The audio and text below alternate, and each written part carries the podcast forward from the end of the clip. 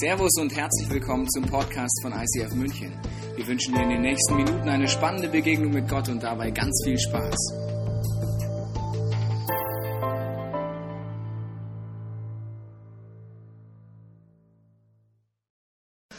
Ich möchte dir, Frauke und Tobi, mal Danke sagen. Sie sind die Leiter, das Leiter-Ehepaar von ICF München und ich leite selber eine Kirche und ich weiß, was es heißt, eine Kirche zu leiten. Das sind viele schöne Momente, viele einfache Momente, Momente, viele glorreiche Momente. Eigentlich ist es nur einfach, eine Kirche zu leiten. Oder? Ihr habt, ich habe gehört, sagen, in München gibt es nur gute und positive Menschen. Das habe ich bei euch gehört. Ja. Darum vielen Dank.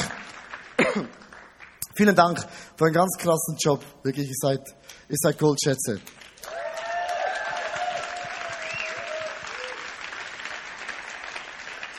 Ich bin mit euch auch verbunden. Ich habe, äh, mein Sohn hat letzte Woche ein FC Bayern München äh, äh, T-Shirt gekauft, nicht Shakiri, der Schweizer, sondern der Gomez, der der Tore schießt. Darum ich bin jede Woche mit euch verbunden und ich möchte euch wirklich auf das Herz legen. Also dieses Mal holt den Pokal, wirklich. Also, ja, weil sonst ist mein Sohn traurig und dann bin ich auch traurig. Ich möchte heute über ein Thema sprechen. Äh, eigentlich hat meine Frau mich motiviert, über das zu sprechen. Ist immer einfach, dann kann ich meiner Frau die Schuld geben, wenn es gut ist. Und ähm, so ein Thema, über das ich nicht so gerne spreche, es geht ein bisschen um Familie, Freundschaft, Liebe, das ganze Paket, was mit unserem Leben sehr viel zu tun hat. Und zwar, ich habe vor vielen Jahren habe ich eine Szene miterlebt und vielleicht habe ich das schon mal erklärt, aber diese Szene hat mein Leben geprägt. Ich war auf dem Bahnhof St. Gallen, das ist so ein ganz kleiner Klitze Bahnhof. Und da war ein, ein älteres Ehepaar, ich weiß auch nicht, 70, 80 Jahre jung. Und dann haben sie sich geküsst bei diesem Bahnsteig und dann ist sie eingestiegen, ließ das Fenster runter und dann nahm er ein weißes Taschentuch nach vorne und hat gewunken und gewunken und gewunken, bis der Zug und die Frau dann weg war. Dann habe ich mir natürlich ein paar Fragen gestellt. Winkt er mit anderen Worten, Schatz, es ist schon gut, dass du gehst? Oder winkt er mit zu sagen, Schatz, der Gedanke, dass du nicht mehr da bist, ist für mich unerträglich. Und auf diesem Bahnsteig mit 18 Jahren habe ich mir gesagt, Leo, wenn du eines Tages heiraten wirst und ich werde heiraten, dann mindestens eine Frau hat verdient, mich zu erleben. Oder?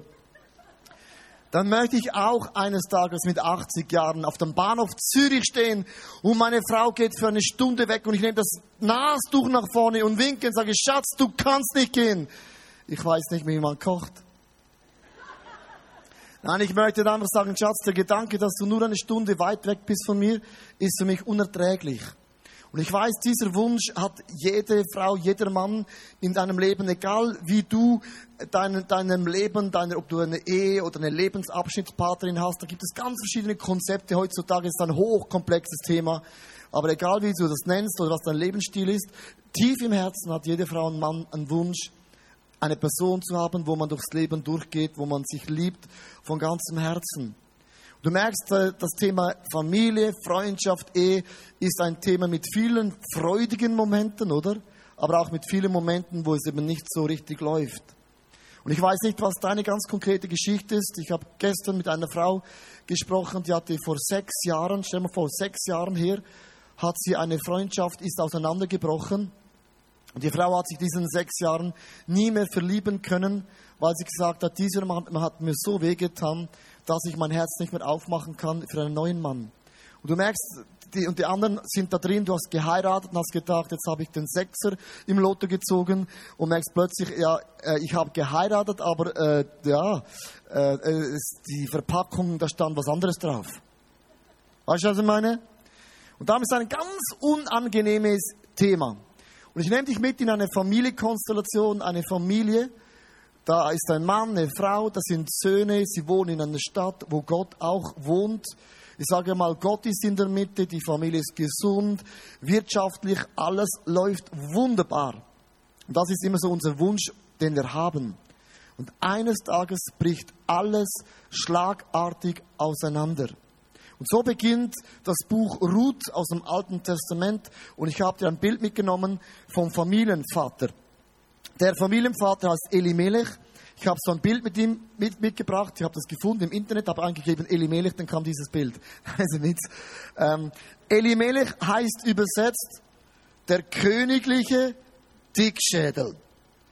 Und jetzt möchte ich dir ganz zum Anfang einen Bibeltext vorlesen. Und es ist relativ ein langer Text, zwei Verse. Und während ich diesen Text lese, wirst du fast nicht auf dem Stuhl sitzen können.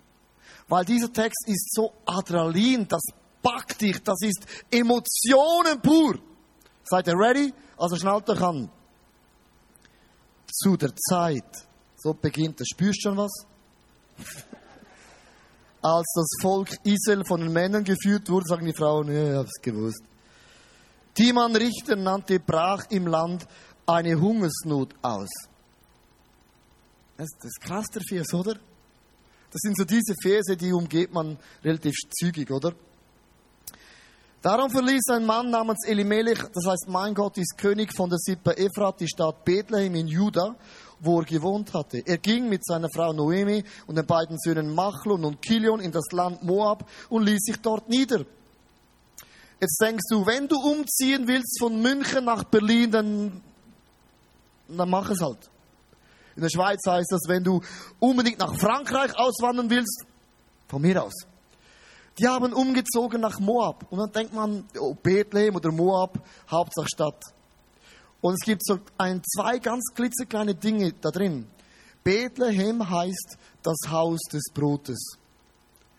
Im Haus vom Brot gibt es kein Brot mehr. Warum gibt es im Haus vom Brot kein Brot mehr? Denn das Haus vom Brot, da muss es Brot geben. Sie gehen nach Moab.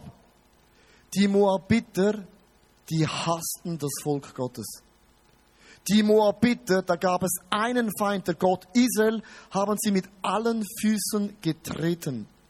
Jeder Gott der Götter der Moabiter waren sechs Götter, aber der Gott Israels haben die Moabiter von ganzem Herzen gehasst. Das ist eine Familie, die wohnt im Haus vom Brot eine Stadt, wo Gott wohnt, eine Frau ist happy, die Kinder sind happy und sie ziehen aus nach Moab in eine Stadt, die Gott hasst von ganzem Herzen. Und jetzt möchte ich einen Punkt machen. Wenn du gläubig wirst oder vom Weg bist, gläubig zu werden, dann kann man im Leben die Eigenschaft entwickeln, bei allem Gott zu integrieren, was man tut. Zum Beispiel, wenn man sagt, Gott, wo denkst du, wäre es cool, dass wir in den Urlaub fahren, denn Gott weiß, wo scheint die Sonne am meisten und was ist für die Familie am besten, oder? Und manchmal gibt es eine Tendenz, dass man sagt, jetzt möchte ich aber Gott nicht mehr fragen, weil wenn ich Gott frage, könnte Gott Nein sagen. Wenn Gott Nein sagt, dann ist es ein Nein. Das ist eine ganz unangenehme Situation dann. Kennst du das? Und wenn ich Gott nicht frage, hat Gott auch nicht Nein gesagt ja, dann kann ich es tun. Und du kannst 20 Jahre gläubig sein, erweckt leben, wie Elimelech, und plötzlich gibt es eine Situation, wo du einfach sagst, jetzt gehe ich auf das Moab, es ist mir dermaßen schnuppegal, was Gott denkt. Sondern ich will jetzt einfach. Und will ich Gott nicht fragen, hat Gott auch nicht Nein gesagt. Und das ist mein erster Punkt bei Elimelech. Er hat zu schnell entschieden, ohne Gott in seinem Leben zu fragen. Was heißt das für meine Ehefreundschaft oder was auch immer im Leben? Ich möchte dir ein ganz einfaches Beispiel aus meinem Leben erzählen. Und zwar, ich lade meine Frau so alle zwei Wochen ein zu einem, zu einem Date, Date. Äh, wir gehen essen miteinander. Manchmal gehen wir in die Ikea essen, wenn dann ein bisschen ein billiges Budget, dann gehen wir in die Ikea. Äh, manchmal äh, gehen wir gar nichts essen, dann sprechen wir über das Essen. Einfach so alle zwei, ja, je nach Budget, weil wir Schweizer sind auch limitiert, weil im Moment sind so viele CDs in Deutschland, wir haben kein Geld mehr. Auf jeden Fall. Und dann lade ich meine Frau ein. Und wir haben uns angezogen, wunderschön, gingen aus dem Haus raus. Und ich habe schon gesehen, den Champagner, das Glas Rotwein, das Steak habe ich schon, ich habe es gesehen, geschmeckt, gewollt. Und dann beginnt unser kleiner Sohn, der Stefan, der ist jetzt elf Jahre jung, beginnt, hat einen Wutanfall. Einen Wutanfall. Mann und Wutanfall geht gar nicht. Jetzt gibt es ganz verschiedene Erziehungsmethoden. In der Stadt Zürich würde man sagen, wie geht's dir? Drückt dir etwas und können wir darüber sprechen? Das ist sehr zeitintensiv. Wo ich aufgewachsen bin, würde ich sagen, Schnauze ruhig! Ist harte Methode, aber funktioniert. Dann müssen sie später in die Seelsorge gehen, aber das ist alles. Die müssen dann auch was zu tun haben, sage ich immer so ein bisschen. Auf jeden Fall bekommt er einen Wutanfall. Und ich ganz ehrlich, ich habe das total daneben gefunden. Jetzt gehe ich mal mit meiner Frau in den Ausgang. Und dann sagt meine Frau, meine Frau, meine Frau, Leo, das weiß ich. Sagt immer, Leo, lasst uns ganz kurz stehen bleiben und Jesus fragen, ob es einen Grund gibt für den Wutanfall. Oh, ganz gefährliche Frage. Weil wenn du fragst, kann es sein, dass Jesus etwas sagt, was du nicht hören willst. Gut, dann haben wir die Augen zugemacht und ich habe gehört, also ich versuchte zu hören, aber habe nichts gehört. Und dann sagt meine Frau, oh, ich höre Gott. Und ich, oh, was hat er, äh, was, was meint er? Dann sagt sie, ich glaube, der Stefan hat einen Wutanfall, weil es eine Reaktion ist, uns zu sagen, Mami und Papi, ihr wart jetzt so viel aus dem Haus, ihr wart so viel nicht da. Bitte bleibt hier. Und es war die einzige Art, um uns zu sagen, bleibt hier. Habe ich sie gesagt, bist du sicher, dass es Gott das gesagt hat? Das ist nur eine, eine, eine Frage, rhetorische Frage. Bist du wirklich sicher? Und ich hätte sagen können, danke Gott, ich merke mir das für das nächste Mal. Und weißt du, wenn du da stehst, draußen stehst und du weißt, Gott hat recht, das nervt ab und zu. Dann hat meine Frau gesagt, Übung abgebrochen, wieder rein in das Haus. Und diese zwei Meter von außerhalb vom Haus in das Haus reinzulaufen, das ist eine ganz unangenehme Situation. Und ich habe gemerkt im Leben, man kann auch an Dingen einfach vorbeigehen, ohne einfach einen Halt zu machen und einfach zu sagen, Gott, kann es sein, dass du mir irgendetwas heute sagen willst, das für mich wichtig ist, auch Dinge, die ich vielleicht nicht hören will, aber hören muss. Und merkst du, darum ist der Glaube nicht einmal, ich werde einmal gläubig, einmal ist Jesus mein Freund, sondern es bleibt immer eine Freundschaft, immer eine Kommunikation, die nie aufhört zu fragen, Jesus, gibt es irgendetwas, was du mir am ICF München, meiner Familie, den Kindern sagen möchtest? Elimelech hat gesagt, ich frage Gott nicht. Ich gehe in das Moab. Und jetzt möchte ich wie eine, eine, einen Punkt nochmal setzen. Aus diesem Fehlentscheid, ist ein Rattenschwanz an Unglück in die Familie gekommen. Und ich werde heute über drei Schicksalsschläge sprechen. Alle drei sind negativ, alle drei hat mit dem Tod zu tun und ich spreche nicht gern über den Tod, aber das ist in dieser Geschichte drin. Ich zeige euch, was mit Elimelech passiert ist in Vers, ähm, wir haben diesen Vers in Vers, Vers, ah, das ist iPad. Ja, Vers 3. Doch dann starb Elimelech und Noemi blieb mit ihren beiden Söhnen alleine zurück. Gut, Elimelech konnte nicht mehr sagen, Gott, es tut mir leid, das nächste Mal höre ich. Es war zu spät, war tot. Dann hat die Söhne, sind dann auch gestorben, so zehn Jahre später, ich möchte das auch vorlesen. Vers 4 bis 5. Nach etwa zehn Jahren starben auch Machlon, der heißt der Kränkliche, gut, das ist schon gar kein guter Name. Und Kilion, der Schwächlinge. Nun hat die Noemi keinen Mann und keine Söhne mehr. Und stell dir mal vor, alles hat angefangen, ich sag's mal ganz schwarz-weiß, weil ein Vater gesagt hat, ich will nicht mehr hören. Das sind drei Frauen. Und alle drei Frauen haben ihren Ehemann schlagartig verloren. Jetzt kannst du dieses Bild vielleicht nehmen, vielleicht hast du einen Job verloren, vielleicht ist deine Ehe auseinandergebrochen, vielleicht hast du eine Freundschaft erlebt in deinem Leben, wo bis heute etwas Negatives in dir ausgelöst hat. Drei Frauen, drei Schicksalsschläge, drei Reaktionen. Die erste Frau, das ist die Noemi. Das heißt übersetzt die lieblich Verbitterte. Und ich möchte es ganz kurz vorlesen in Vers 20 bis 21. Sie sagt, nennt mich nicht länger Noemi, die Liebliche erwiderte sie, nennt mich Mara, die Bittere, die Verbitterte. Gott, der Allmächtige, hat mir ein schweres Schicksal auferlegt. Da hat sie als ich von hier fortzog, hatte ich alles, was man sich im Leben nur wünschen kann. Und wenn man diesen Vers liest, da ist eine Verzweiflung, eine Not, ein Anklagen, irgendwo auch eine Wut da. Noemi hat ihren Namen geändert. Ich möchte dir und auch mir sagen, lass nicht zu, dass Schicksalsschläge deinen Namen ändert. Und sie sagte, ich werde leben, aber Gott wird nie mehr ein Wunder in meinem Leben bewirken können. Ich werde nie mehr einen solchen Mann, eine solche Frau, solche Kinder in meinem Leben haben. Noemi steht für die Frauen oder Männer, die beim Schicksalsschlag an Gott festhalten. Die rennen Gott nicht davon. Das hat sie nicht gemacht. Aber in einem Punkt war sie verbittert. Und ich habe viele Frauen und Männer gesehen in der Kirchenlandschaft, die haben an Gott schon festgehalten. Aber da war ein Bereich, da waren sie bitter. Wie kann man das lösen? Das ist eine Frau, Lydia, wo ich kenne, 68 Jahre jung, lief mit einem Mann und der Mann fällt auf den Boden, Herzversagen, tot. Und Lydia war gläubig, kam in unsere Church, ihr Mann auch.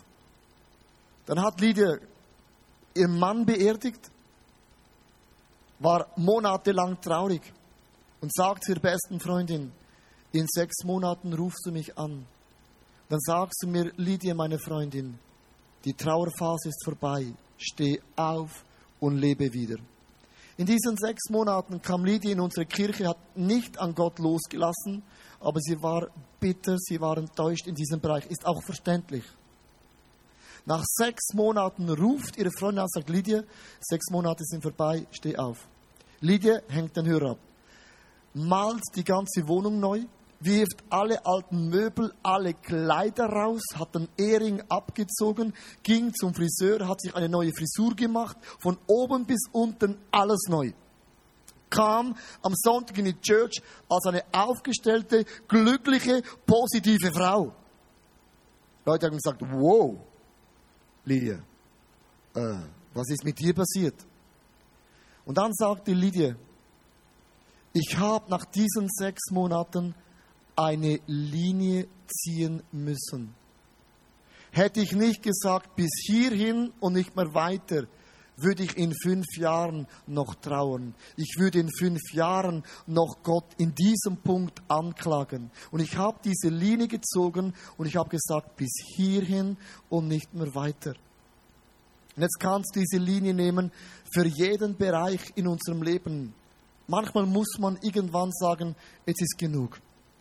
Ich kann es nicht mehr ändern, aber ich lasse nicht die Vergangenheit meine Zukunft in meinem Leben bestimmen. Und Lydia hat nicht ihren Namen geändert, sondern sie hat gesagt, Gott, hier bin ich nochmals, schenke mir einen Mann, der mich nochmals glücklich macht bis ans Ende meines Lebens. Da gibt es die Orpa. Orpa ist auch zum Glauben gekommen durch eines der Söhne. Und als Orpa der Mann stirbt, nach zehn Jahren Ehe, da waren noch keine Kinder im Spiel, hat Orpa gesagt, ich verlasse diesen Gott im Himmel. Also Orpa steht für alle diese Leute, wenn ein Schicksalsschlag in dein Leben kommt oder Gott deine Gebete nicht genauso erhört, wie du gerne hättest. Sagst irgendwann, was bringt mir den Glaube an Jesus? Was bringt mir das ICF? Was bringt mir die Church? Was bringt mir die Kleingruppe? Was bringt mir Beten? Was bringt mir Bibellesen? Und viele Frauen und Männer, kaum kommt ein Schicksalsschlag, man dreht sich um und man geht von Gott weg. Was heißt es ganz konkret? Ich sage immer, Jesus nachzufolgen hat zwei Dimensionen. Jesus als mein Erlöser, mein bester Freund. Erlösung, Vergebung ist gratis.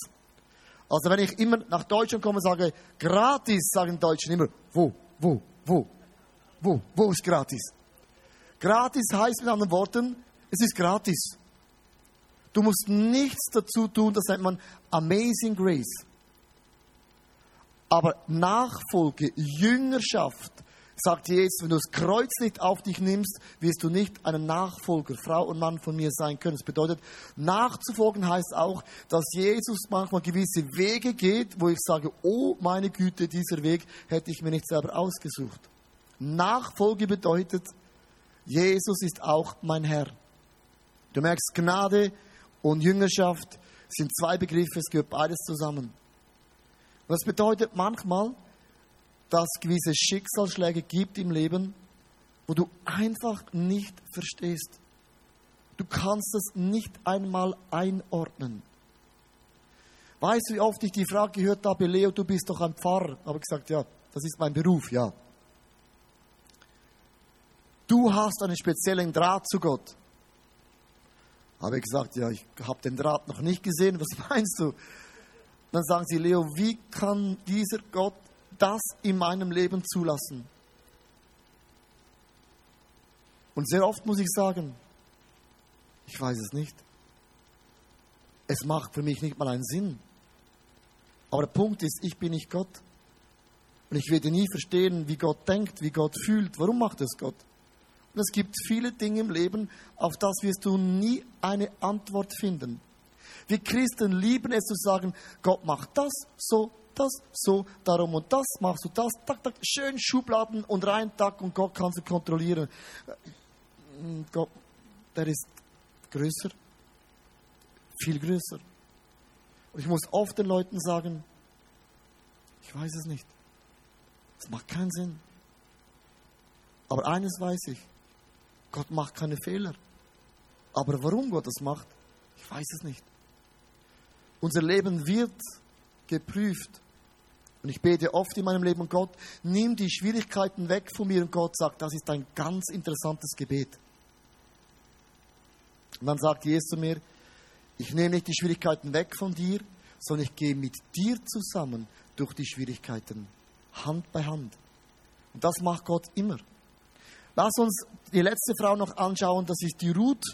Und Ruth, das ist natürlich die Frau, das ist eine andere Liga. Ruth hat auch ihren Ehemann verloren, hat wie Orpa, wie Noemi, schlagartig war alles weg. Aber Ruth hat ihren Charakter nicht verändert. Und ich möchte einen Bibelvers vorlesen. Man hört diesen Bibelvers oft bei den Hochzeiten, wo die Ruth sagt, wo du hingehst, da gehe ich auch hin, wo du bleibst, da bleibe ich auch. Dein Volk ist mein Volk und dein Gott ist mein Gott und wo du stirbst, da sterbe ich gerade auch und möchte auch begraben werden.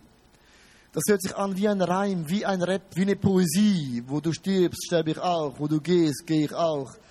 Merkst du was? Da ist der Rapper von den Morgen. Warum ist Ruth nicht bitter geworden?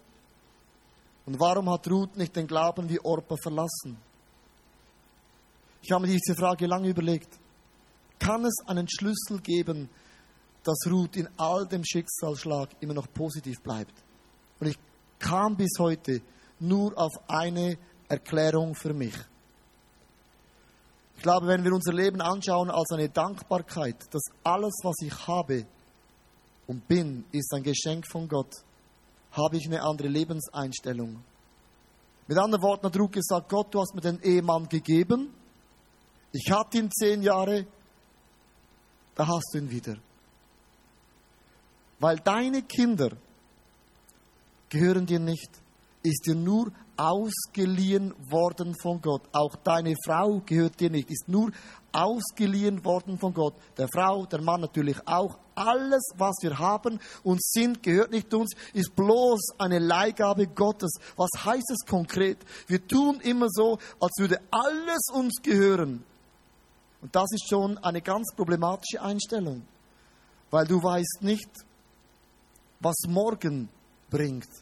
Du weißt nicht, was hat Gott morgen bereit in unserem Leben. Ich habe zu viele Geschichten, auch in der letzten Woche erlebt, wie junge Männer aus dem Leben rausgerissen werden, sterben und die Frau ist da und sagt, das habe ich mir nicht gedacht. Niemand denkt das, niemand wünscht das. Aber dein Leben ist eine Leihgabe. Ich sage es immer so, wenn ich dir mein Auto auslehne, auslehne?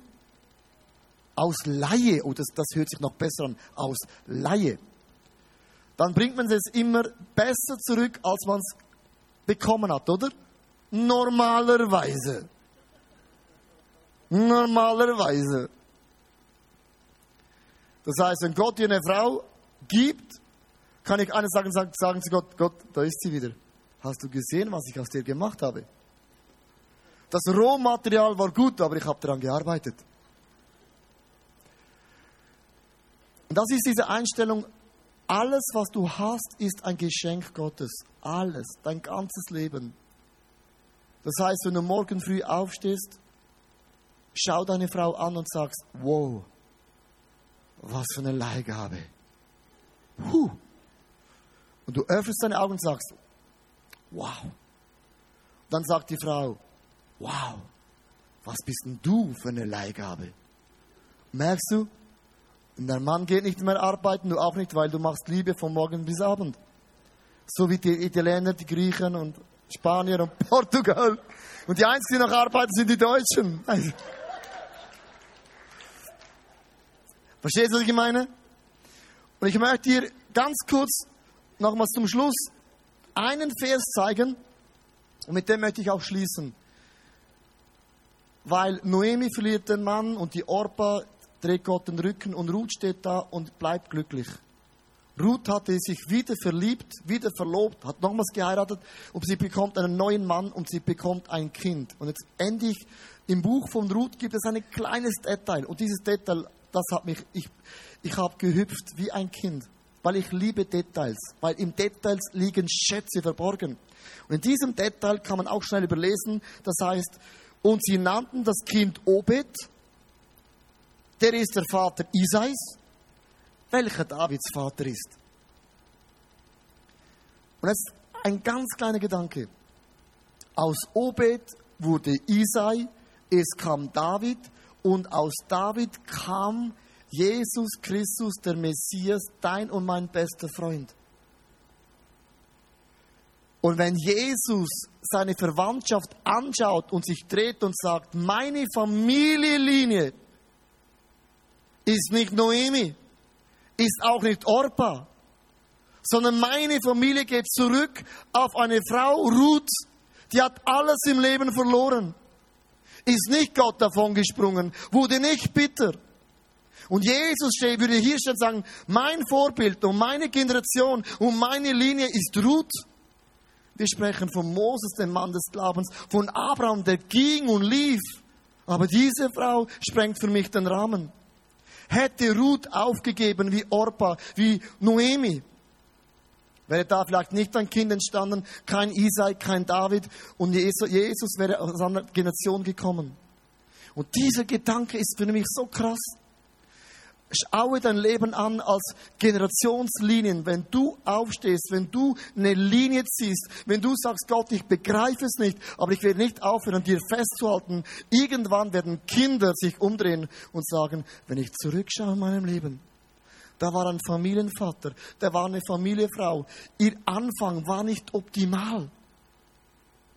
Aber sie sind aufgestanden und haben gesagt, mit der Hilfe von Gott, kann nochmals ein neues Kapitel geschrieben werden. Und ich ende mit einem Zitat von Dr. Robert Schuller. Und das ist ein Facebook-Twitter-Zitat, das ist unglaublich. Schon das Foto alleine ist der Preis heute wert. Ich habe ich hab jemand gesagt, so, so lachend, das muss man, ich weiß nicht, wie das geht. Aber er sagt, Gott wird das letzte Wort haben und es wird gut sein. Und jetzt denken wir, ja, dieser Mann hat gut zu lachen. Dieser Mann hat erlebt, wie seine Tochter einen, einen Moped-Unfall gehabt hat und sie musste ihr das Bein amputieren. Seine Frau, Hirnschlag, durch viele Krankheiten hindurchgegangen. Solche Zitate bewegen mich nicht von Menschen, die das Leben ist nur rund gelaufen, sondern er schreibt über seinem Leben wie die Ruth dass Dinge sind nicht so gelaufen, wie er gebetet und gehofft und geplant hatte. Aber er hat immer gesagt, Gott hat das letzte Wort. Und es wird am Ende gut sein. Das ist wie ein Anker für deine Seele, für deinen Geist und auch für deinen Körper. Die Band spielt ein Lied und ich möchte dich einladen, ganz für ein paar Momente dein Leben zu reflektieren. Vielleicht hast du Schicksalsschläge erlebt, eine Familienkonstellation, die nicht einfach ist. Vielleicht hast du noch nie dein Leben diesem Gott, diesem Jesus anvertraut und du merkst heute, da, da zieht etwas in deinem Herzen. Und ich möchte nach diesem Lied heute damit uns zusammen beten, dass wir wie die Ruth sind und sagen, Gott, alles, was ich habe und bin, ist ein Geschenk des Himmels.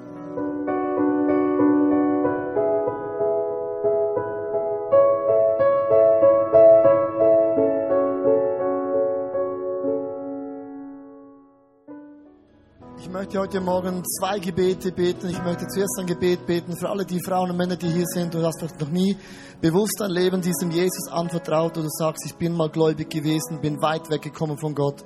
Du merkst, wie heute Gott dein Herz zieht in eine Freundschaft. Und dann möchte ich für alle, für uns alle beten, für äh, diese Dinge in unserem Leben, wo wir vielleicht eine Linie ziehen müssen und sagen, Gott, hier bin ich, ich verstehe deine Wege nicht, aber ich möchte dir vertrauen. Und ich möchte dich einladen, ganz kurz deine Augen zu schließen, deinen Kopf zu neigen, weil für mich ist Gebet etwas ganz, ganz Persönliches, etwas Intimes zwischen dir und diesem Gott im Himmel. Und ich möchte zuerst das erste Gebet beten, dann sage ich, Jesus, danke für mein einmaliges Leben. Es tut mir leid, wo ich gesündigt und Fehler gemacht habe. Ich bete, dass du mir heute vergibst. Und ich möchte mein Leben heute in deine Hände legen. Und ich möchte dir Danke sagen, dass du mein Gott bist. Mich an der Hand nimmst und führst. Hier ist mein Leben. Die Bibel sagt, dass dieses Gebet gebetet hast, ist, dein Name ist wie eingetragen im Buch des Lebens, du gehörst zur Familie Gottes. Ich möchte für alle anderen beten, auch für mich beten. Jesus, du weißt, dass ich dir vertraue. Du weißt, dass ich will und versuche zu verstehen, dass deine Wege gut sind. Aber du kennst alle meine Zweifel. Du kennst meine Ängste. Du kennst meine Enttäuschungen, die ich mit mir rumtrage. Du kennst auch meine Sehnsüchte, meine unerfüllten Wünsche. Und ich möchte heute wie eine Linie ziehen. Und ich sage, Jesus, meine Vergangenheit, mein Erlebtes darf nicht meine Zukunft bestimmen. Und Jesus spricht nur ein Wort zu mir. Und meine Seele und mein Geist ist gelöst von diesen Erlebnissen. Denn du bist ein Gott der Wunder. Du bist ein Gott, dem sind alle Dinge möglich. Und du siehst meine Zukunft. Du bist der, der meinen Weg kennt. Und ich lege wie ein kleines Kind meine Hand in deine große Hand und sage, Jesus, dir vertraue ich meine Zukunft an. Alles, was ich habe und bin, ist ein großes Geschenk von dir. Ich möchte im Moment ruhig sein, wo du am Platz, wo du bist, vielleicht noch mit deinen Worten das noch Jesus sagen kannst, was du sagen willst. Dann will ich das Gebet noch zu Ende beten.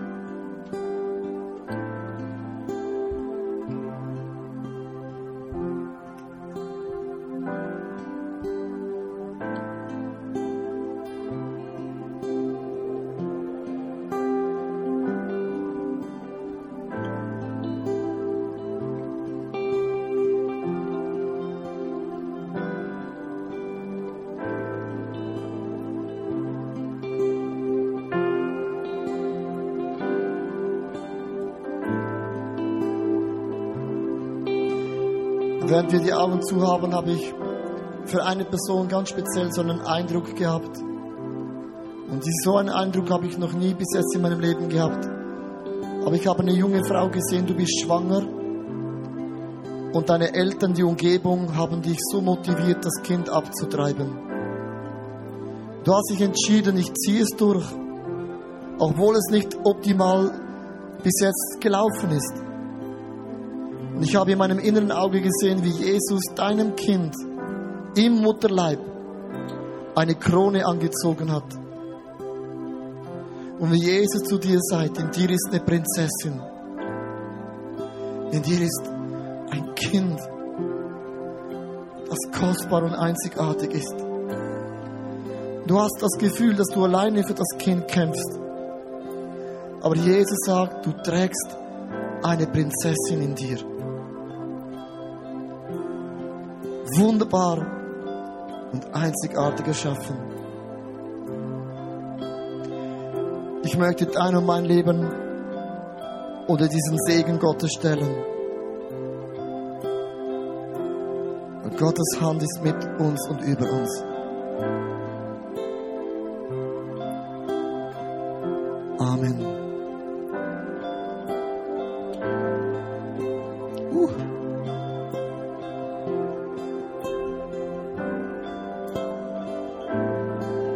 Band noch ein Lied singt, meine Frau und ich haben ein Buch geschrieben über das Leben von Ruth.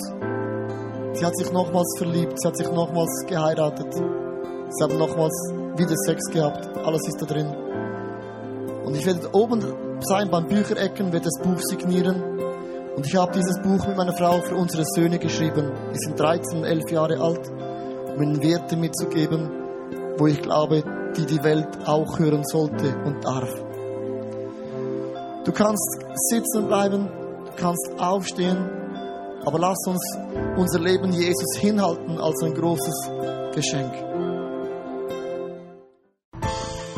Wir hoffen, dass dir diese Predigt weitergeholfen hat. Wenn du Fragen hast, kannst du gerne an info at icf-moenchen.de mailen und weitere Informationen findest du auf unserer Homepage unter www.icf-moenchen.de.